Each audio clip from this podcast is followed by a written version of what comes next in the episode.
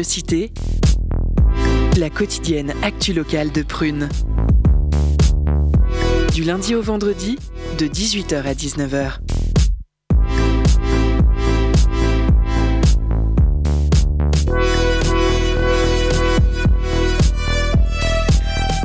Chers auditeurs, auditrices, c'est toujours un plaisir de vous retrouver. Bienvenue à l'émission Curiosité du vendredi, le décryptage des informations de notre très très belle région. Je suis toujours Priska. Vous allez bien, messieurs, dames, de mon équipe? Ça va, ça, va, super, et toi? Et la fraîcheur, euh, vous arrivez quand même à supporter? J'ai froid aux mains. Auditeurs, auditrices, euh, la côte atlantique fait face à une pollution massive aux granulés plastiques. Surfrider Foundation Europe est en colère et appelle l'Union européenne à légiférer pour prévenir et sanctionner. C'est donc toujours euh, dans la veine de penser le futur que nous écoutons ce soir par téléphone sur notre antenne Timothée Bonne à Pornic. Nous écouterons cela au micro de Loeva. Au menu également, nous avons un reportage sur les événements, les vêtements d'occasion, reportage réalisé par les écolonautes auditeurs, auditrices, vous savez que nous ne pouvons pas nous passer des chroniques. C'est pourquoi Jérémy nous parle ce soir d'un jeu très intéressant, surtout en période d'hiver. Ensuite, nous avons la chronique de Clémence. Elle évoque l'histoire de la chemise blanche. Nous terminerons l'émission par la chronique littéraire d'Alexis. Il nous parle de deux livres roumains, à savoir La femme qui a mangé les lèvres de mon père de Tudor Gagné livre paru aux éditions Le Nouvel Attila, et l'ouvrage intitulé Le livre de toutes les intentions de Marin Malinkou Outrari aux éditions Inculte. Auditeurs, auditrices, sans plus tarder, partons à Pornic pour découvrir notre invité du jour, Timothée Bonne.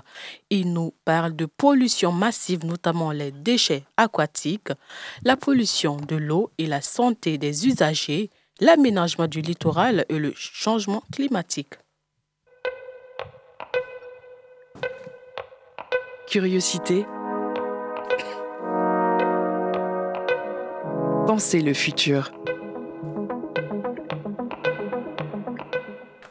Bonsoir, chères auditrices et auditeurs. De retour sur Curiosité en ce vendredi soir pour notre interview thématique intitulée Pensez le futur, préparer l'avenir. Et pour préparer l'avenir, il faut avant tout réparer le présent en s'occupant des problèmes actuels. Et parmi les problèmes contemporains les plus importants, à la fois en termes de quantité, d'amplitude du phénomène, mais aussi en termes de conséquences et d'enjeux, nous avons bien évidemment le problème du plastique. Plastique qui pose problème durant toutes les phases de son existence. Pour vous donner quelques chiffres en guise d'introduction, les plastiques et microplastiques sont fabriqués à partir d'hydrocarbures fossiles et seraient responsables, selon l'OCDE, de près de 3,5% des émissions de gaz à effet de serre responsables elles-mêmes du réchauffement climatique.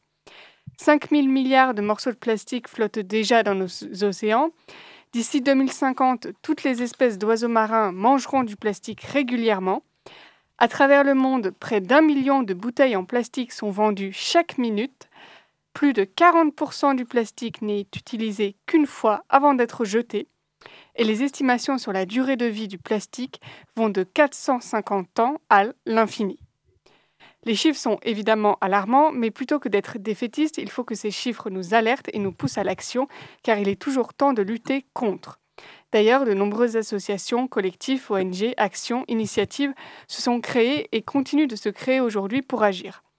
À ce sujet, nous recevons au micro de Prune pour un entretien téléphonique Timothée Bonne, bénévole de l'association Surfrider. Bonsoir. Bonsoir. Surfrider, c'est une asso créée en 1990 qui regroupe, qui regroupe à ce jour plus de 18 000 adhérents et qui est présente dans 12 pays via des antennes bénévoles. Timothée Bonne, pouvez-vous dans un premier temps présenter l'association Surfrider avec ses missions, ses domaines d'action, ses valeurs? Alors, ces domaines d'action sont euh, les initiatives océanes, c'est-à-dire c'est des collectes de plastique sur les plages. Et puis, euh, il y a euh, plusieurs niveaux. Donc, il y a aussi des initiatives pour sensibiliser, que ce soit dans les centres de loisirs et parfois dans les écoles, au plastique et son utilisation et aujourd'hui l'impact que ça a, notamment avec le, septième continent de plastique. Et puis, il y a aussi un troisième niveau où là, c'est aussi impulser et légiférer au niveau européen pour nous, au niveau Surfrider France. Et donc, régulièrement, on, on essaye d'avoir de, de, nouveaux bénévoles parce que bah, les activités de, de chacun font qu'il y, y, a un turnover. Hmm. Et, euh, mais euh, surtout, c'est euh, nous, euh, le plus important, c'est aussi de mettre une, du coup, euh, par les initiatives océanes, comme il y a eu récemment là, le, la pollution sur Pornic et toute la côte de Jade qui est polluée par les microbilles. Oui, oui, on va y venir. On va y venir. On va y... Et euh, du coup, en fait, c'est aussi, par cette initiative, mettre une pression politique pour mm. euh, faire euh, agir à d'autres niveaux. Mm. Et Surfrider a aussi trois domaines spécifiques pour lesquels l'organisation a acquis une expertise reconnue depuis plus de 30 ans. Est-ce que vous pouvez nous citer lesquels? Alors oui, en fait, quand on fait par exemple un ramassage de plastique, on quantifie les, euh, les plastiques qu'on qu'on retrouve euh, euh, après en, en triant les, les plastiques, on, on fait remonter des chiffres nationaux pour aussi observer les l'avancée du plastique dans les océans.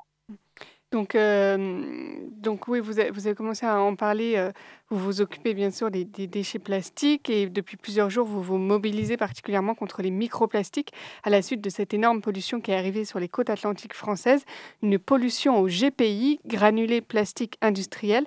Comment avez-vous été informé de cette pollution? Est-ce que ce sont des membres de l'ASSO, des citoyens ou les autorités locales qui vous ont alerté?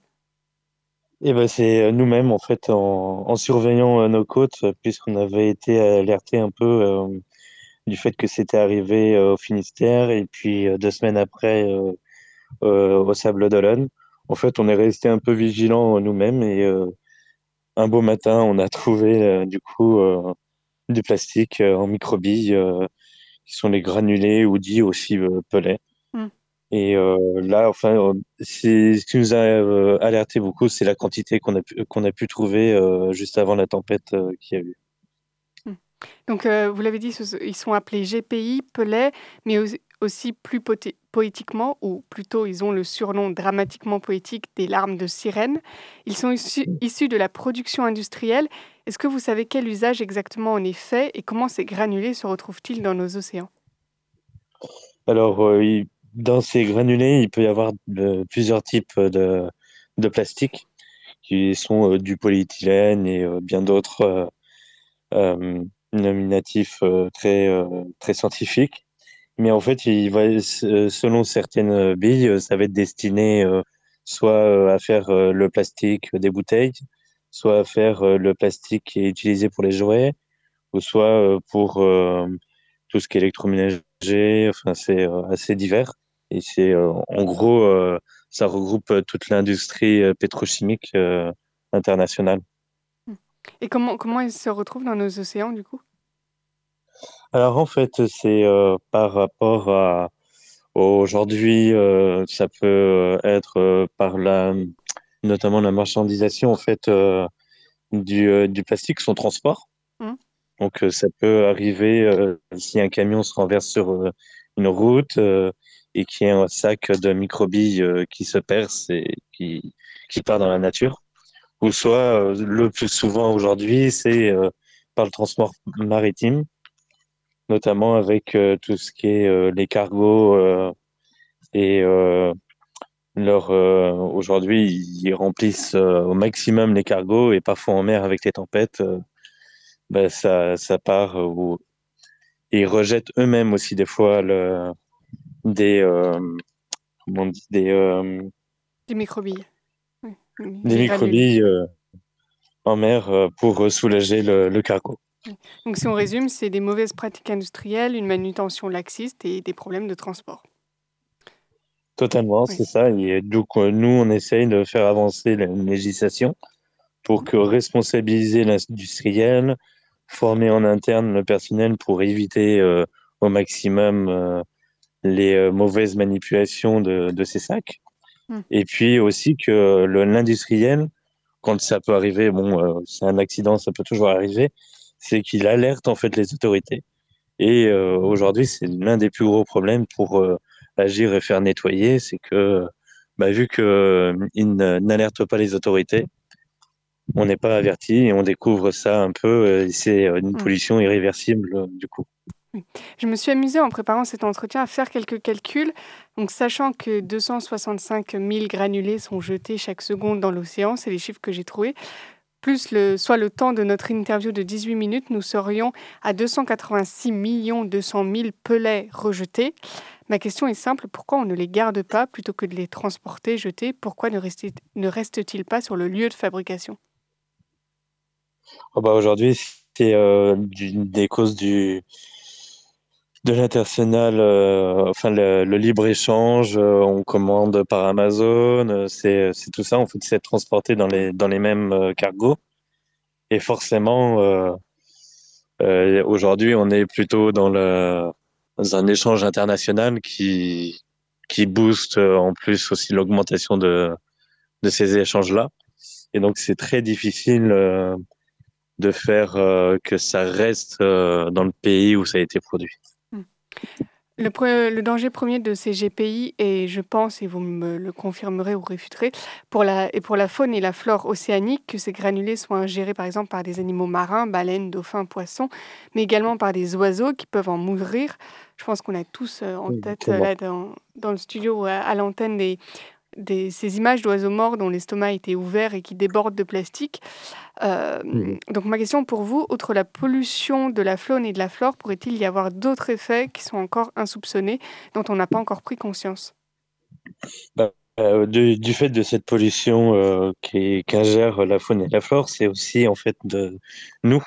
Mmh. C'est par l'alimentation qu'on ingère, en fait, par leur intermédiaire, on mange aussi du plastique. Et donc, en fait, euh, là, tout est la question de, de changer des habitudes euh, de consommation et d'utilisation du plastique. Et c'est comme ça que du plastique euh, se retrouve dans les organes humains, dans le sang, dans les fœtus. c'est des études récentes. Il y a eu des études qui sont sorties où ça pourrait amener des cancers. En fait, c'est toujours en étude. Hein. Hum. rien n'est exact aujourd'hui, mais il est clair que ça aura dans le futur un impact réel sur euh, notre santé.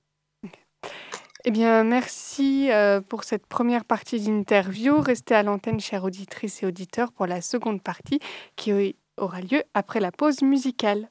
Alors, à propos de cette pause musicale, le titre c'est Shake et c'est par Saudade Experiment.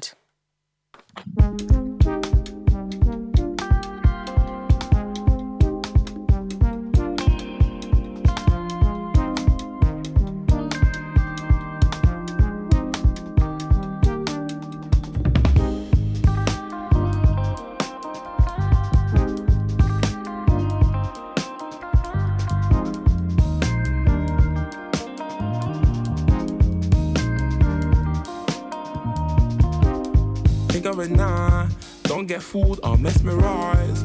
Call it justice, just to be twists and turns. But do they know what's on your side? I would say, do they know?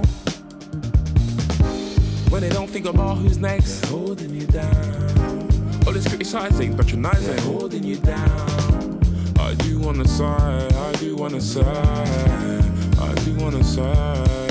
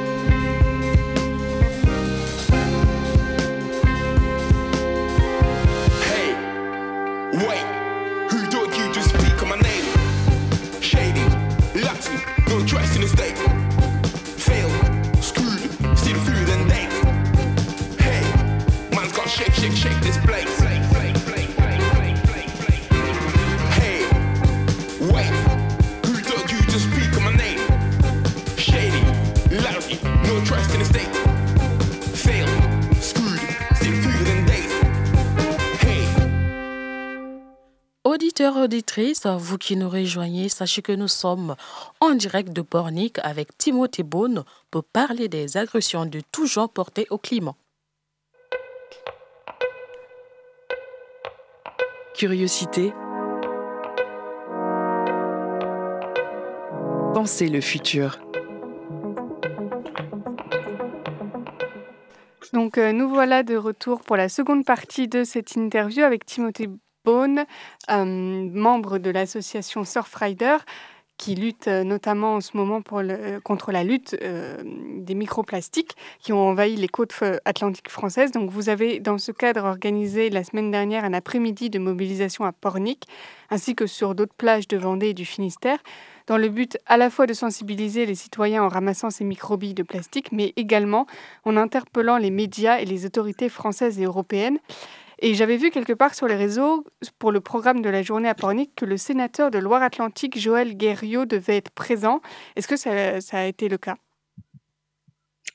Alors moi, personnellement, en fait, j'étais pas sur l'action de, samedi euh, sur Pornic. Et euh, le, le, sénateur, euh, j'ai pas eu vent de, de sa présence mais le maire et euh, son adjointe étaient, euh, étaient présentes. Mmh. Quels ont été leurs propos euh, face à cette pollution massive? En fait, pour l'instant, leur seule solution qu'ils ont, enfin qu'ils font, c'est porter plainte contre X. Mmh. notamment, en fait, il y a eu aussi d'autres. Aujourd'hui, il y a d'autres associations comme la FN, FNE, la Fédération nationale de l'environnement, qui portent aussi plainte en leur nom. Il y a l'État aussi. Et puis, euh, bah, euh, c'est aussi un sujet aujourd'hui qui, euh, qui a été posé, du coup, quand même, dans le Sénat. Il y a eu des prises de parole pour mettre une pression politique, pour agir. Et puis, parce qu'en fait, on sait que normalement, en cette année 2023, il va y avoir un traité international contre le plastique qui doit être négocié. Donc euh, là, en fait, c'est aussi notre rôle de, de, pouvoir faire avancer sur euh, tout ce qu'on peut euh, pour réglementer les industriels de la pétrochimie. Et donc, que peut-on attendre, espérer des, autorités à l'échelle européenne? Vous avez envoyé un, message pour légiférer, c'est ça? Contre le Exactement. nous aussi, enfin, en fait, euh, même à l'international, en fait, euh, aujourd'hui, il y a eu quelques articles euh, de la BBC et The Guardian qui ont pu parler du sujet et qui nous permettent, en fait, bah, de pas seulement sensibiliser et de mettre une pression en France, mais aussi en Angleterre et ainsi de faire avancer la cause. Et plutôt qu'une législation pour un meilleur encadrement des déchets plastiques dans les filières industrielles et des sanctions en cas de pollution, ne vaudrait-il pas mieux arrêter la production de plastique? Dans un monde idéal. Mais en fait, euh, enfin, on, en est dépendant aujourd'hui. Le, le mieux serait qu'on puisse euh, chacun notre, euh, à notre porte essayer de, de, de, moins consommer et de changer nos consommations, de réutiliser déjà dans un premier temps, de parfois aussi le refuser, notamment avec des sacs qui sont aujourd'hui, il y en a toujours un peu en plastique. Et c'est ainsi que qu'on pourra mettre en tant que consommateur une changer des habitudes. Mmh. Et je, je reviens sur Oui, je reviens juste, juste sur ce que vous avez dit il y a quelques minutes. vous avez précisé que euh, c'est Surfrider qui a porté plainte contre X. C'est ça? Euh, Surfrider, il y a FNE, les mers dont les, les, les, plages ont été touchées. Mmh. Et puis aussi, du coup, dernièrement, cette semaine, l'État a aussi porté plainte. Donc c'est une plainte contre X car on ne connaît pas le coupable, il faut le préciser. Comment ça va se passer? Il y a une enquête qui va être menée? Alors déjà, il y a une enquête en fait depuis euh, les, euh, les, les, premiers plastiques qui ont été retrouvés.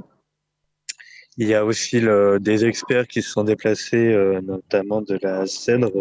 C'est un centre d'expertise de la Loire-Atlantique, euh, enfin, de, je crois, il est de Brest plutôt, et qui a pu en fait euh, déterminer euh, quel genre de plastique et à, quoi on a affaire en fait, puisque là, apparemment, ça a l'air d'être plutôt à chaque fois le même plastique sur toutes les plages qui sont arrivées. Et on espère, plus on déterminera aussi ces, le, le, type de plastique, plus on aura euh, de renseignements pour euh, peut-être euh, retrouver les coupables, savoir quel cargo a pu a pu déverser ça dans l'environnement. Pour ce qui est du ramassage des granulés samedi dernier, par contre, euh, il n'était que symbolique puisque le nombre de granulés était à la fois dantesque et une grosse partie était déjà repartie dans l'océan. Je voudrais donc vous demander, pour les microplastiques, comment lutte-t-on contre un fléau que, que l'on voit à peine, d'autant plus que les microbilles sont hyper volatiles? Et de manière plus générale, comment lutte-t-on contre une pollution dont la durée de vie peut être infinie et qui va donc nous survivre bien des années après que l'on ait produit les déchets? Euh, au quotidien, je vous dirais de, de supprimer euh, chacun de notre consommation de, de, plastique, notamment déjà par euh, les bouteilles. Mmh. Essayer de, de toujours avoir euh, une gourde ou plus utiliser des bouteilles en verre qui vont être plus réutilisables au maximum. Et puis malheureusement, c'est vrai que bah, c'est c'est irréversible la pollution qu'on a eue là. Euh, bien sûr, euh, c'était euh, symbolique, mais en même temps, ça a pu donner aussi une quantifier quelque part un peu le plastique qui reste dans le sable pour Surfrider. Et puis, je pense pour au niveau de, du comptage qu'on disait selon les plastiques qu'on retrouve lors des collectes. Et puis ça a permis aussi la, journée de samedi dernier d'interpeller les médias parce que personnellement, j'ai remarqué depuis une semaine qu'il y avait énormément d'articles parlant de cette pollution microplastique venant de tout, tout journal, tous les journaux, quelle que soit la ligne éditoriale. Et donc de mon point de vue, votre message est bien passé. Est-ce que c'est le cas de votre côté? Avez-vous le sentiment d'avoir été entendu? Oui, il y a un sentiment d'être entendu puisque euh, nous, on est, euh, enfin, tous bords politiques ont, ont pu euh, réagir, que ce soit euh, euh, Pornic qui est plutôt à droite, mais aussi il y a eu des élus de Saint-Brévin qui sont eux plutôt sur la gauche avec la NUP et notamment des, des élus élevés et France Insoumise mais euh, enfin, on n'a pas de, de visée politique particulière. On essaye de, de mettre tout le poids qu'on peut euh, sur tous les politiques euh, pour que ça agisse dans, notre, dans le meilleur sens possible. De quelle manière allez-vous continuer votre mobilisation sur cette pollution au GPI dans les prochains jours, semaines, mois à venir? Alors, dans les mois à venir, en fait, il y a les, ce qu'on appelle, nous, les initiatives océanes, notamment au mois de mars. Nous, on va, euh, c'est des collectes euh, de, de plastique euh, qu'on a l'habitude de faire, mais quand on, on peut mobiliser les gens qui, qui sont sensibles parce qu'il y a eu cet accident-là et qui peut en fait quelque part réveiller en nous une, une indignation, et ben on les appelle à agir, à venir avec nous, sans forcément avoir une carte d'adhésion ou quoi que ce soit, mais à venir sur leur propre plage. Il bah, faut suivre un peu nos calendriers qui sont sur Internet. Et s'ils peuvent, que c'est près de chez eux, bah, plus on est nombreux, mieux c'est. Mmh. Alors, il me reste deux questions pour vous, Timothée Bonne, et on il nous reste peu de temps. Donc, la première, c'est les productions et pollutions de plastique, pour l'instant, ne vont pas en s'arrangeant. Donc, à votre avis, devra-t-on un jour retirer notre, de notre alimentation tout produit venant de l'océan, mollusques, crustacés, algues et poissons, et ainsi cesser toute relation d'exploitation à des fins alimentaires avec les mers et océans à cause de la trop grande quantité de plastique présente alors, euh, personnellement, je, enfin, c'est, euh, c'est très difficile. C'est un peu comme, euh, je dirais, la consommation de viande. C'est, ça reste une, une option personnelle et on peut pas obliger tout le monde. Mais c'est clair qu'il va, falloir aller vers une diminution de notre consommation pour déjà, en fait, aller se diriger vers déjà les des, euh, une pêche beaucoup plus euh, respectueuse de la nature, qui respecte la saisonnalité. Et euh, déjà, c'est, ça serait un grand pas pour, pour l'homme. Et, et puis après, ça, c'est mieux, ça aura aussi un impact sur notre relation avec notre environnement et dans un dans une harmonie entre entre l'homme et, euh, et, les animaux. Mmh. Mmh. Eh bien, on va rester sur euh, ces derniers mots. Merci beaucoup, Timothée Beaune, euh, d'être, d'avoir accepté cette interview à Prune. Merci beaucoup et puis bonne continuation. Merci, Loïva et merci à vous, Timothée. À présent, partons à la découverte de la chronique de Jérémie. Il nous entretient sur un jeu plutôt propice dans des endroits neigeux. On le saura davantage avec lui. Curiosité. Pensez le futur. Aujourd'hui, dans la catégorie euh, créer un sport à partir de n'importe quoi, je vous propose la bataille de boules de neige. Et oui, ça existe. Et pour rendre les choses encore plus amusantes, il y en a différentes versions. Alors d'abord, il y a la version, on va dire, non officielle, qui est une sorte de balle aux prisonniers, mais avec, des, avec de la neige, qui consiste en, un affrontement entre deux équipes de trois joueurs pendant cinq minutes. Le gagnant est l'équipe qui a touché le plus de fois ses adversaires. Un truc assez logique, euh, cette euh, compétition se déroule en parallèle de l'épreuve World Team Challenge de biathlon. C'est une sorte de levée de rideau euh, de, la, de, de, la manche de biathlon qui a lieu ensuite. Euh, mais euh, cette version de la, bataille de boules de neige n'est pas euh, reconnue comme un sport, c'est une autre version qui est, considérée comme officielle. la version officielle a été créée au Japon et s'appelle le Yukigassen, qui veut dire littéralement bataille de boules de neige. Donc, le premier tournoi de ce sport est aussi vieux que moi, puisqu'il a été créé en 1989. Euh, ici, la partie est un mix entre toujours la balle au prisonnier et le jeu du drapeau euh, qu'on a souvent pratiqué en colo l'été ou, ou dans les centres aérés. Voilà. Euh, pour un affrontement au Yukigassen, il faut deux équipes de 9 joueurs, dont deux remplaçants. Le terrain mesure 40 mètres et est parsemé de murets pour se protéger. Euh, chaque camp doit défendre son drapeau contre les assauts adverses et tenter de ramener celui de l'ennemi dans son camp. Euh, dans les règles, il, est précisé qu'un match se déroule en trois rounds de trois minutes. Il y a plusieurs façons de gagner un match dans ce sport. D'abord, on peut éliminer tous ses adversaires en les touchant tous. Et si on n'y arrive pas, c'est celui qui a touché le plus d'adversaires qui gagne. Ou sinon, on peut aussi euh, y aller en gagner en allant récupérer le drapeau de l'adversaire et, le ramener euh, dans son propre camp. Euh, c'est d'ailleurs le but principal de tout joueur de Yukigassen. même si c'est pas la seule façon de gagner.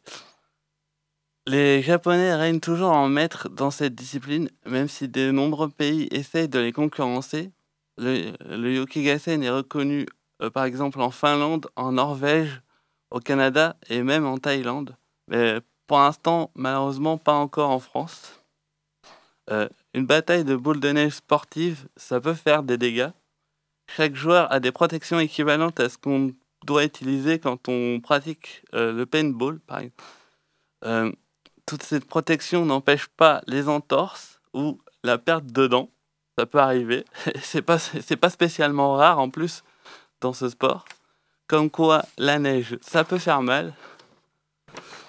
Euh, si, les Japonais dominent tant cette discipline, ce n'est pas uniquement parce qu'ils l'ont inventée. Bah, par exemple, parce qu'au judo, ils ont bien inventé le judo, mais ils, sont, ils ont été dépassés par les Français depuis.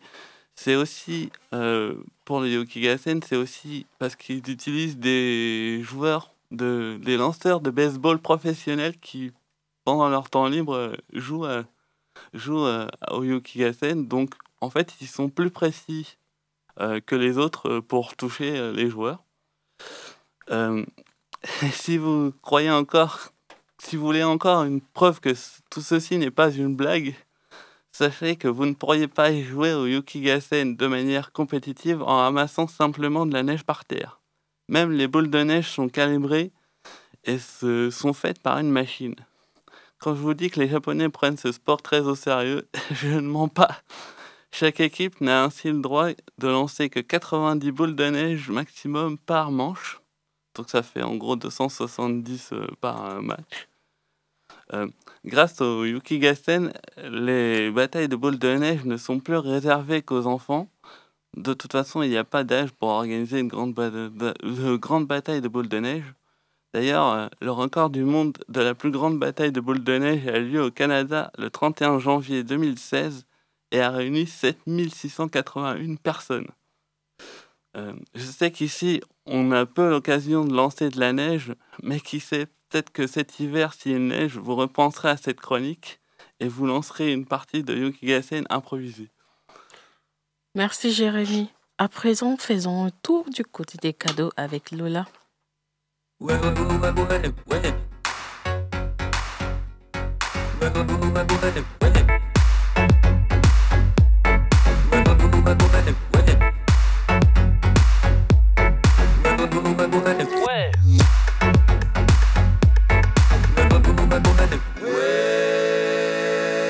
Cadeau.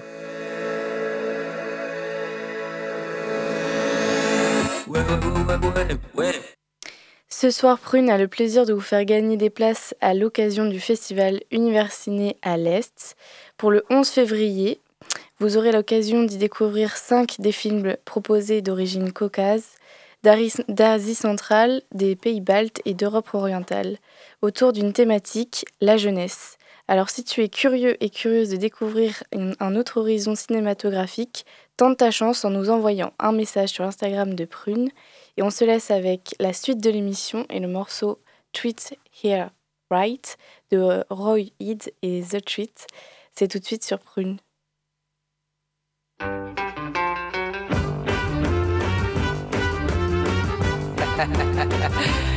yeah, All right.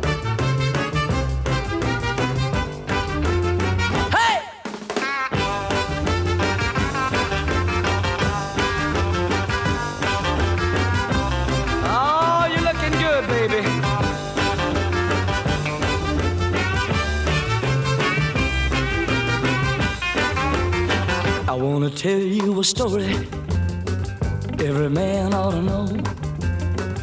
If you want a little loving, uh, you gotta start real slow. She's gonna love you tonight now. If you just treat her right now, oh, squeeze her real gentle. Gotta make her feel good. Tell her that you love her like you know you should. Cause if you don't treat her right, uh, she won't love you tonight. Uh. If you practice my method just as hard as you can, you're gonna get a reputation as a love and a man. And you'll be glad every night that you treated her right.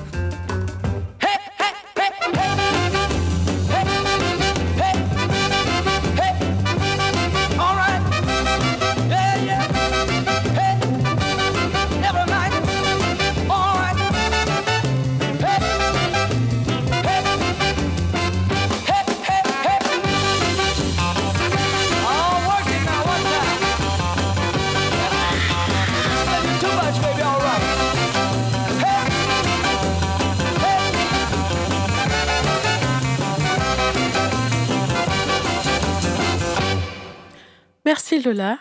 Auditeur, auditrice, à présent, Clémence nous parle de la chemise blanche. Curiosité. Les chroniques de la rédaction. Chers auditeurs, chères auditrices, bonsoir. Ce soir, je vous propose que nous revenions ensemble sur la petite histoire de la chemise blanche. Bien avant de s'être imposée comme l'une des pièces maîtresses de nos dressings contemporains, la chemise blanche a plus d'une fois fait parler d'elle. Contrairement aux apparences, la chemise blanche a longtemps été considérée comme un sous-vêtement. Et oui, au XIXe siècle, elle devait rester à l'abri des regards, dissimulée sous les vestons et les manteaux masculins. En réalité, seul le col et les manchettes comptaient, si bien qu'ils étaient à l'époque des éléments détachables du vêtement, qu'on choisissait selon l'occasion, la saison ou encore la mode de l'époque. Progressivement, ces cols deviennent également des marqueurs sociaux, notamment dans une société occidentale en pleine industrialisation. D'un côté, nous avions les cols blancs qui étaient réservés aux employés de bureau occupant des positions hiérarchiques supérieures, et de l'autre les cols bleus, en référence au bleu de travail des ouvriers cantonnés aux tâches manuelles. Mode garçon oblige, dans les années 30, on voit les femmes s'emparer de la chemise blanche masculine, symbole vestimentaire de leur lutte pour l'égalité des sexes. La chemise blanche devient alors un symbole féministe. Le style androgyne s'impose dans la sphère hollywoodienne. On le voit notamment avec Greta Garbo, Madeleine Dietrich ou encore Catherine Hepburn, qui s'affichent fièrement en portant cette pièce masculine. Il faudra attendre encore quelques années pour que la chemise blanche soit définitivement adoptée par les femmes du monde entier. En véritable icône de mode, Audrey Hepburn la féminise et exploite son côté très sage en l'associant à sa célèbre jupe trapèze.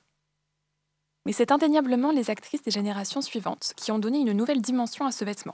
On peut citer par exemple Marilyn Monroe qui donnera à la chemise blanche une envergure beaucoup plus glamour, ainsi que Grace Kelly qui affirmera son élégance avec son modèle à manchette. Plus tard, la chemise blanche sera portée de façon beaucoup plus casual, avec un jean denim par exemple, avec euh, Lady Diana. La chemise blanche est donc une pièce intemporelle, un vestige du passé, mais elle n'a rien de commun. En effet, elle est toujours dans nos dressings. Elle seule affiche la personnalité de celle qui l'adopte grâce à une appropriation unique. Chaque femme qui la porte aime la réinventer et lui donner une nouvelle forme de vie. Source d'inspiration inépuisable, intemporelle, d'une élégance extrême ou pas, elle est comme l'objet fétiche dont nos dressings ne peuvent plus se passer. Merci Clémence. À présent, euh, auditeurs, auditrices, c'est l'heure de notre reportage du jour. C'est le retour des écolonautes, le saviez-vous? La fripe, ou plus globalement euh, les vêtements d'occasion, constitue une solution simple et abordable pour diminuer son empreinte environnementale tout en se faisant plaisir. On retrouve donc euh, les écolonautes partis à la rencontre de fripières indépendantes, à savoir chapitre 2, une friperie itinérante et l'association Bouge ta fripe, un collectif de fripiers indépendants qui chinent localement.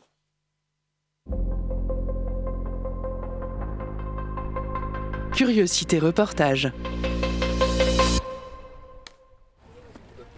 Alors j'ai acheté une petite euh, veste, euh, attends, je suis en train de la prendre dans les mains, bleue parce que c'est l'hiver et franchement j'ai envie de- d'avoir de, la couleur, euh, avec un petit imprimé motif à l'intérieur. Et je l'ai acheté 38 euros au lieu de 45, elle a fait une petite réduc. Et je suis trop contente parce que ça amène un peu de couleur euh, dans, l'hiver, voilà. Et un petit foulard aussi euh, à motif pour une copine. Euh, J'aime bien acheter d'occasion parce que donner une seconde vie aux vêtements et surtout, je trouve que c'est de meilleure qualité que ce qu'on fait aujourd'hui. Euh, et puis euh, j'aime bien me dire que je porte quelque chose qui a déjà été porté et, pouvoir renouveler euh, souvent ma garde-robe parce que du coup je donne ce que je porte plus ou je le revends et je rachète de seconde main. Voilà. Tiffen, que l'on vient d'entendre, est une cliente heureuse de chapitre 2, une friperie itinérante installée sur la place Viam en ce samedi 21 janvier, frais et ensoleillé, parfait pour aller chiner. Une personne sur deux achète des vêtements d'occasion en France. Cela représente un marché estimé à plus d'un milliard d'euros en 2022. Prolonger la vie de nos vêtements permet d'agir facilement et concrètement pour la transition écologique. Et il n'y a pas que Vinted dans la vie. L'agglomération nantaise compte aujourd'hui 60 friperies, contre 30 en 2018. Comme l'indique le numéro de novembre 2022 des Autres Possibles, l'incontournable magazine local et indépendant en matière de solutions écologiques et solidaires. C'est d'ailleurs en le lisant que nous avons découvert les dessous de la fripe et que nous avons eu envie d'aller rencontrer des fripières indépendantes. Rencontre avec deux professionnels de la fripe dans ce nouvel épisode des Écolonautes, Yvelise Fronto de chapitre 2 et Dorian Fack, également fripière et présidente du collectif Bouge ta fripe.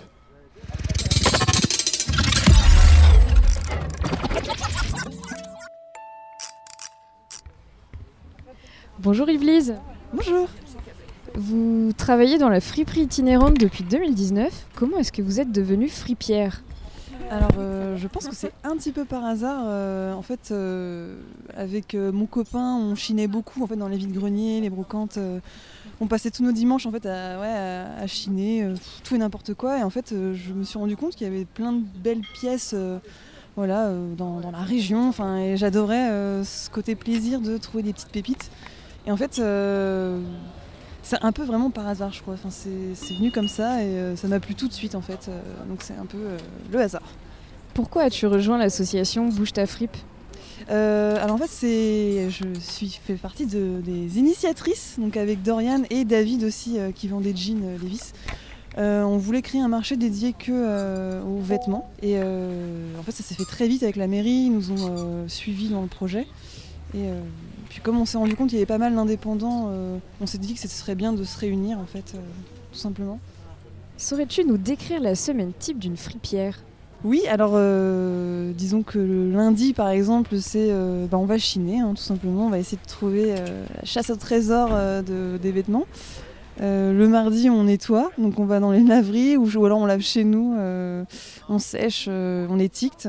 Et puis bah, moi par exemple, bah, le mercredi, le marché Bouche la fripe, donc euh, bah, on, expose euh, les vêtements, enfin voilà. Et rebelote euh, jeudi, vendredi. En fait, on, travaille un petit peu tous les jours, c'est vrai que c'est ça qui est dur c'est qu'on décroche pas trop, on, fait notre max. donc Chine, nettoyage et, et on déballe, on expose sur les marchés les vêtements. Est-ce que tu aurais une anecdote à nous raconter, une belle rencontre sur le marché, une petite pépite trouvée? Euh, alors, euh, c'était il y a quelques mois. Il y a une dame qui m'appelle euh, une fois pour me dire qu'elle avait beaucoup de vêtements. Alors, c'était c'était pas la dame en question, c'était pas ses vêtements, c'était les vêtements de sa belle-mère. Et en fait, je me suis retrouvée à vider une maison avec quatre chambres remplies de vêtements. Et là, je me sentais complètement débordée et j'y suis retournée cinq fois. Et ça, c'était assez incroyable comme rencontre. Et d'ailleurs, la dame, je la revois toujours. euh, des fois, on se boit des cafés dans les bars. euh, voilà. Donc, c'est ça, c'était un, c'est un beau souvenir qui me marque et qui va me marquer encore longtemps.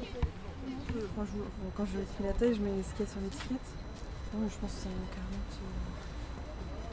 40. Bonjour Dorian. Bonjour.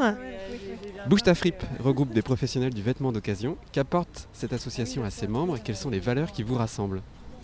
Alors euh, l'association donc Bouge ta fripe euh, rassemble euh, des fripiers itinérants nantais indépendants qui chinent localement et qui revendent localement. Donc on travaille en collectif.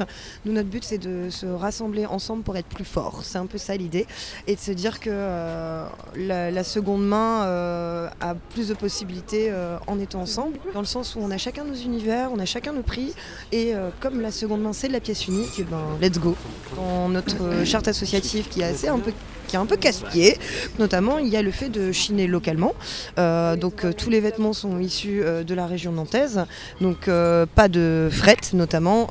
Ça ne vient pas des quatre coins du monde. On travaille essentiellement avec des acteurs de l'économie sociale et solidaire de la ville de Nantes. Donc on a le relais notamment, comme certaines collègues. Après, ça va être les brocantes, les petites associations, les petites ressourceries. L'idée, c'est vraiment de, de d'aller chercher le vêtement là où il y en a. On fonctionne aussi avec les particuliers, les dons. Euh, voilà, la seconde main est partout. L'agglomération compte environ 60 friperies. Comment votre association s'inscrit dans ce paysage? Le début en fait de notre association c'est euh, le 14 février, le jour de la Saint-Valentin, le jour de l'amour, c'est quand même beau non pour la fripe. Et euh, en fait c'est venu aussi d'une initiative collective de se dire en fait il faut qu'on se regroupe euh, parce qu'on était de plus en plus d'itinérants en fait sur Nantes et on s'est dit bah, il faut qu'on fasse un truc et en fait on s'est mis en association et du coup en parallèle on montait notre, notre marché de la friperie, donc le premier en France. On a des retours euh, ultra agréables euh, de la part euh, des passants, comme quoi ben, en fait c'était nécessaire, mine de rien. Il y en a beaucoup qui, en apprennent plus sur la seconde main, notamment ben, voilà, sur cette question que la seconde main peut venir de partout dans le monde. Combien d'indépendants? Alors nous dans l'association actuellement on est 13 et en termes d'exposants on est à 6, donc euh, il y a 6 personnes qui exposent à chaque fois. Euh, ce qui va sûrement changer un petit peu au cours de l'année 2023 parce que là on est en pourparlers du coup avec la mairie de Nantes pour aller sur l'esplanade Fédo, donc euh, là où se situe l'autre marché de Noël par les écosolis. Donc on va tester cette nouvelle place avec eux et ça va nous permettre justement d'accueillir l'ensemble de nos adhérents en fait à cette association. Les acteurs de la filière de vêtements d'occasion comme le Relais ou Emmaüs regrettent la concurrence de Vinted. Euh, cela diminuerait le nombre de vêtements de qualité car les personnes préfèrent les vendre plutôt euh, que les donner. Euh, Est-ce que c'est devenu plus difficile de chiner localement? Oui, on va pas se mentir. Après, il y a aussi quelque chose à savoir. Je pense aussi au Secours Populaire qui perd quand même 30% de leurs ventes euh, parce que ben, nous, en tant qu'indépendants, on arrive aussi sur ce marché-là. Donc, euh, bah, ce que je peux dire aux gens, c'est n'oubliez pas aussi euh, tout ce qui est Emmaüs, le Secours Pop, les petites associations. Euh, je pense aussi à la boîte à récup euh, qui est une super euh, petite ressourcerie de quartier.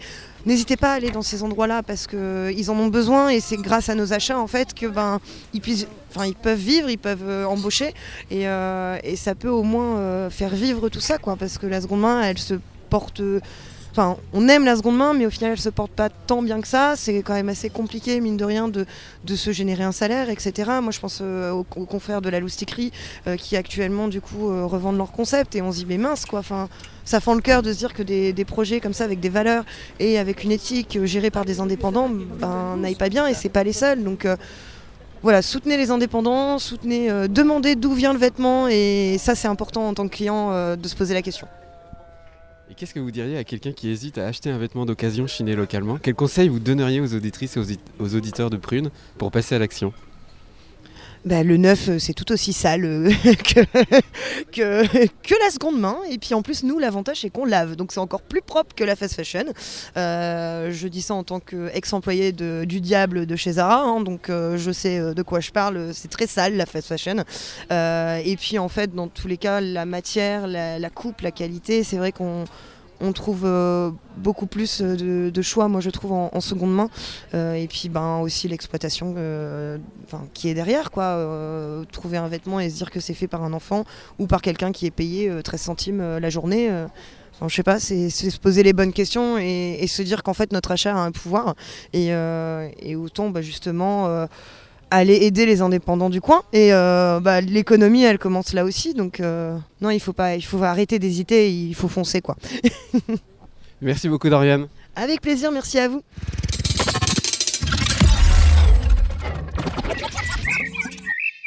On remercie chaleureusement Tiffaine, la cliente entendue au début, Yves Fronto de la friperie itinérante chapitre 2 et Dorian Fack, présidente du collectif Bouge ta fripe.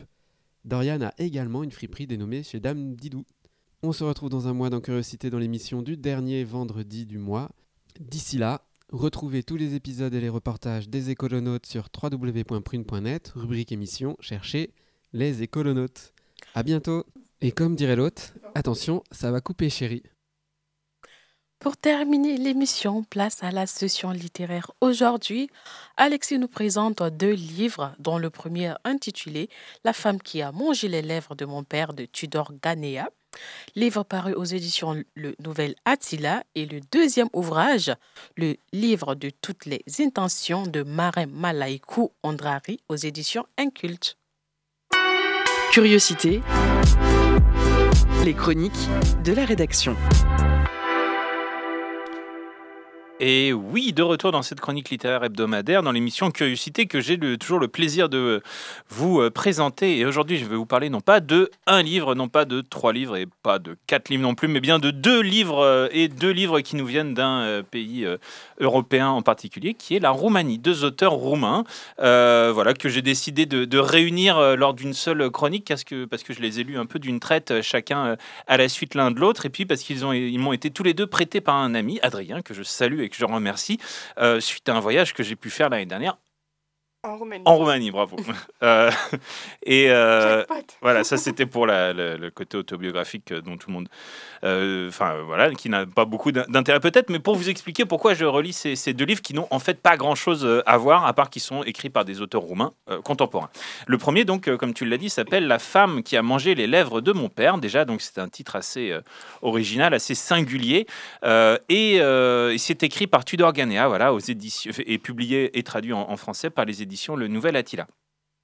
Euh, ça paraît un, voilà, un, comment dire, un titre un peu étonnant, un petit peu euh, fantasmagorique même, mais en fait il est vraiment question d'une femme qui a mangé les lèvres du père de quelqu'un, euh, littéralement un bouffé quoi, et, et ça se passe entièrement à Constanța, Constanța qui est l'une des villes sur la mer Noire de, la, de la Roumanie et euh, qui euh, est l'une des villes en fait les plus à l'est euh, de, de l'Europe et que j'ai pu visiter lors de mon dernier voyage. Donc alors ben, c'est aussi pour ça que j'ai bien aimé ce, ce livre aussi, c'est parce qu'en fait j'avais vraiment les, paysages puisque ça se passe à plusieurs périodes dans le, dans le temps, mais notamment aujourd'hui à Constanza, donc anciennement Tomis d'ailleurs, puisque c'est là qu'est décédé Ovide, alors, le poète latin, alors qu'il était en exil, vous le savez, bien entendu. Donc c'est c'est là-bas.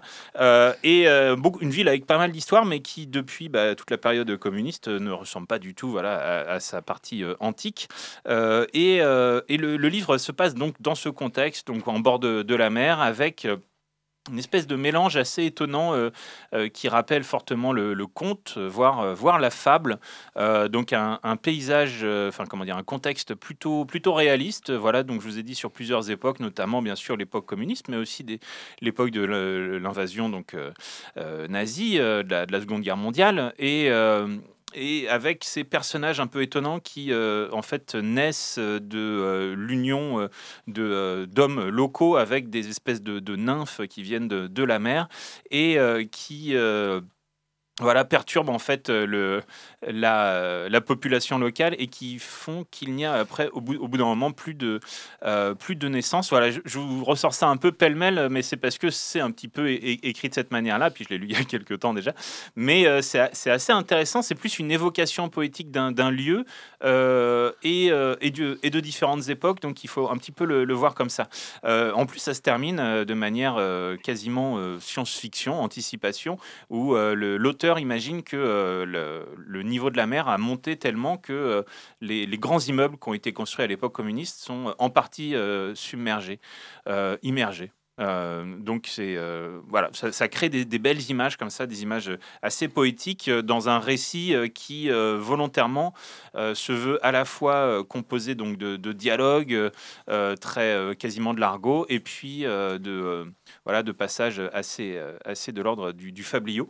Donc euh, c'est tout à fait intéressant et euh, c'est intéressant. C'était je trouve aussi intéressant pour moi de découvrir une partie voilà de de la littérature roumaine actuelle.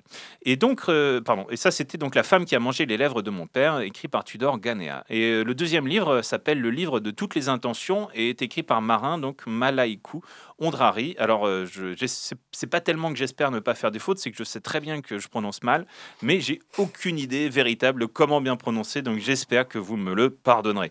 Euh, ce livre, le livre de toutes les intentions, est écrit donc par un auteur roumain contemporain que je viens d'essayer, dont je viens d'essayer de, dire le nom, et euh, qui euh, ne se passe pas en Roumanie, plutôt, mais plutôt en Espagne. entre l'Espagne même et, le Portugal. Ça ressemble très fort à du Kerouac, ça ressemble très fort à, Sur la route euh, de, Jacques Kerouac. Euh, donc euh, on a le récit comme ça de quelqu'un qui a décidé de partir, qui raconte le fait qu'il a envie d'écrire un livre. Donc euh, un procédé assez classique de, la littérature, euh, mais euh, qui n'est pas inintéressant ici parce qu'en fait sa, chronique quotidienne quasiment de, son, de, ce qu'il fait dans, la vie, de ses petits boulots, de comment il garde des chiens, dont un, je me rappelle, il- qu'il a surnommé Marguerite Duras pour X raisons et ça marche bien. Et voilà des voitures qu'on lui prête et tout. Alors ça a beau se passer en Espagne, on a l'impression vraiment d'être un peu dans l'Ouest américain dans les années 60-70. Euh, et ça marche très bien, c'est très court, euh, le livre de, toutes les intentions. Et euh, sans vous dévoiler trop la fin, le procédé voilà, de raconter comment euh, on est en train d'écrire le livre que vous êtes en train de lire, donc c'est très euh, proustien. Mais là, non, en fait, euh, c'est aussi un petit peu plus libre que ça, finalement, plus sous la forme voilà, d'un journal, d'une chronique. Et le personnage narrateur, qui est peut-être plus ou moins l'auteur lui-même, en ressort assez sympathique et un, et un petit côté aussi Bukowski dans le, côté dépréciation de, soi. Donc voilà, deux, deux auteurs contemporains roumains que, que j'ai découverts euh, pour l'occasion. Donc je rappelle les titres euh, des livres dont j'ai parlé La femme qui a mangé les lèvres de mon père de Tudor Ganea aux éditions Le Nouvel Attila. Euh, et euh, le livre de toutes les intentions de Marin ou Marine euh, Malaïkou Ondrari, euh, et ça c'est aux éditions Inculte. Euh, merci d'avoir écouté, merci encore Adrien de m'avoir prêté ces livres. Merci à toi. Avant de rendre l'antenne, je voudrais vous faire une petite annonce. Les ateliers radio Numa commencent mercredi prochain à la faculté de Nantes. L'objectif est de découvrir le monde de la radio et du podcast avec des ateliers de deux heures chaque semaine au mois de février et mars. L'émission finale sera diffusée sur Prune en avril dans le cadre du Festival des libertés numériques. Si vous avez envie de créer votre émission de radio et de couvrir une, euh, un festival, pardon, Radio Numa commence mercredi 1er février à partir de 17h à la bibliothèque euh, Sciences de Michelet. Toutes les informations sont, euh, sont disponibles sur le site de l'Université de Nantes. Et oui, vous avez compris, auditeurs, auditrices, c'est la fin de notre émission Curiosité du vendredi. Tout de suite, c'est le Planétarium Club sur Prune. Curiosité, ça recommence dès lundi et en attendant, on vous souhaite un très bon week-end. Au revoir. Au revoir. Ciao. Ciao.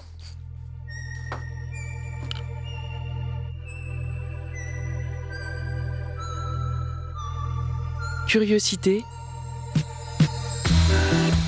Du lundi au vendredi de 18h à 19h.